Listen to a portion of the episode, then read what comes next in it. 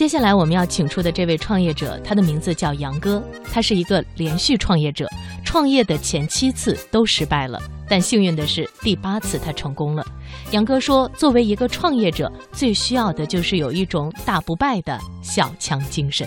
徐小平老师在呃五年前就跟我讲过的一句话啊，叫做“创业者要在旷野上奔跑”，啊，奔跑就是狂奔，然后去试验，特别是年轻人啊，一定要在。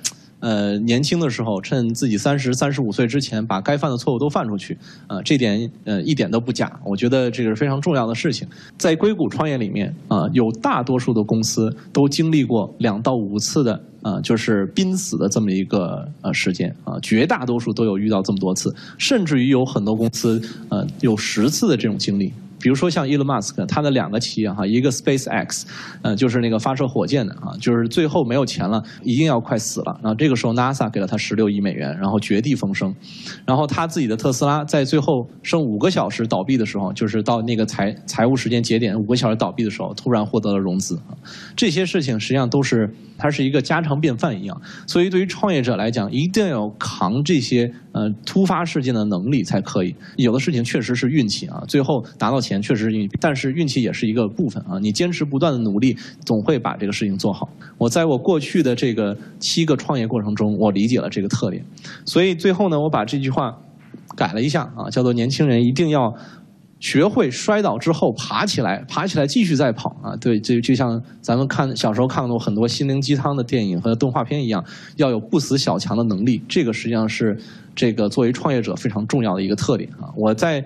摔倒的时候，我就经常拿出来这些动漫和这些电影来去给自己洗脑。当时我从零四年、零五年的时候就觉得，哎，这个环境已经很不错，所以我就决定开始创业啊。最开始都是轰轰烈烈的，觉得特别好。其实呢，发现哎，每一件创业都是非常非常困难的啊。因为创业这条思路，你运营你创业的这个生活是跟你运营一个正常人的生活完全不一样，所以我就开始去适应它。那么在这个过程中，这个十年多的过程中，我创了这八家公司哈，就是前面是七家失败，最后转型做投资，建立第一个创业叫做呃 t i s n Lab，就是做数值模型的这么一个创业。这个是我一个入手点，我知道哦，原来做一个事业不仅仅需要的是技术，我会技术，我不会卖，我不会销售，我不会让大家知道，呃，我的这个表达能力有限，这些都是问题啊。所以说，嗯，在那个时候呢，我就。开始有一些感性的认识哦，原来做事业还需要这些东西。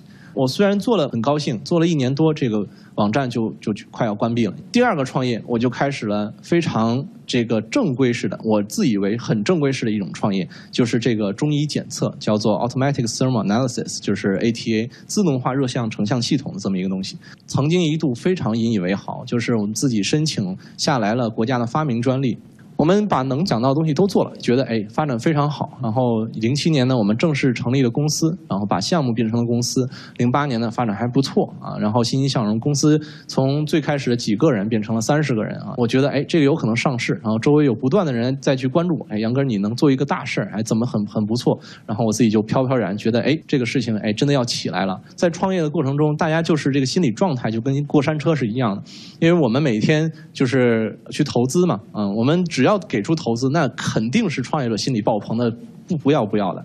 然后，但是这个经验多一点的人可能膨胀两天到一周，经验少一点的人可能膨胀半年时间。那么这个都是正常的现象。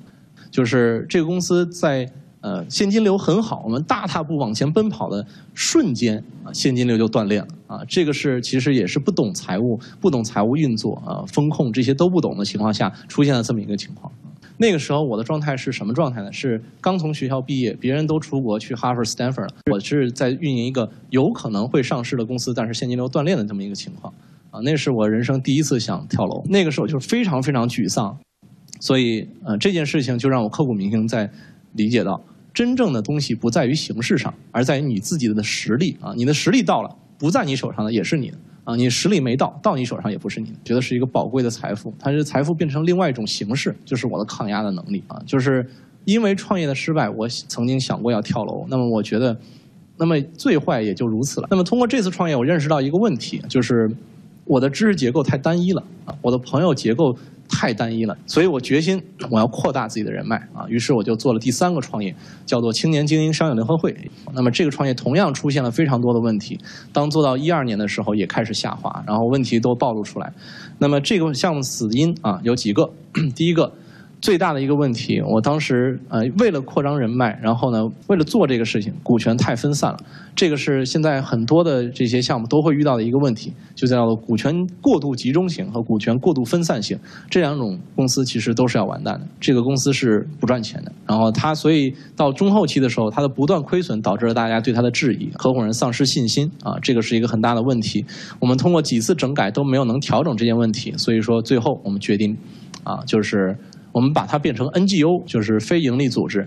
但是，一旦变成非盈利组织之后，大家动机就没了。由于之前的创业失败，我已经有了自己的经验啊，就是出现这种情况该怎么办？就是不干了。这个事儿就像分手和离婚一样。我在那个时候怎么办呢？这个我觉得心灵鸡汤大家都会。这三个电影啊，是我最常看的。其中《肖申克的救赎》我看了至少五十遍以上啊，就不断的给自己洗脑，就是自己一定是 the one，一定是能成功，一定能是怎么样。所以当时有两句话，我们也送给大家：创业者一定要会。用左手温暖右手，用自己去有强大的心灵去温暖自己啊，这个是最必要的一项。虽然这个东西很心灵鸡汤，但是非常重要啊。这个能力不是说任何人都有啊，你可能经历过一次啊，就是你可能会强大一次。那么另外一句话叫做就是 What doesn't kill you makes you stronger 啊，这是一首歌哈，英文的歌。然后他说的非常对啊，就其实就是 No pain no gain，没有痛苦就没有进步的意思。好，那么在这个之后呢，我就通过自己各种的心理调整，阳光起来啊，就是。我在这个之后特别就是理解的一句，就是不能把自己当回事儿。创业者最重要的就是再战再死，再死再战，就就不断的去把自己去调整起来，然后重振旗鼓。其实对于个人也好，对于企业也好。它都有一个特性，抗压拐点啊，就最困难的时候怎么去扭转？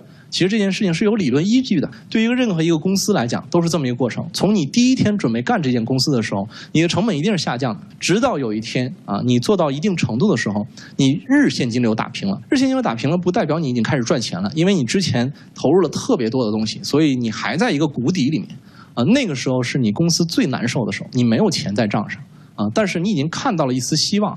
但是如果你在这个时候是一个负面的心理的话，你很可能就垮台了。如果你是一个正面的心理，你看到了这条曲线是这样的话，你可能就起来了。其实很多事情规律都是这样。当你知道这个是这样的时候，你就不会恐慌了。这个谷底是必须要到来的啊！你要想做成一件事情，你积累了那么多，就是为了迎接这个谷底的这一战啊！你把自己战胜了，这就过去了。那么对于个人来讲，就是更是一样啊，就是这么一个过程。呃，坚持过这个谷底才会胜利啊！所以说，抗压啊，坚持这一块这个是企业家必备的素质。这里面的企业家都是成功的企业家，像 Elon Musk，那么他经历过好多次的这种就是绝地逢生的机会。然后马云也一样啊，对吧？然后乔布斯也一样，被所有人所否定啊，但是他撑过来。百度，那么之前做的不错，现在正在历经这个过程，那么你拭目以待。我相信企业家都有调整自己的能力。所以说，呃，这是一个很正常的现象。我经历可能是小的，我可能以后会有更大的经历，但是至少从心理状态上啊，我了解这个事情是正常的。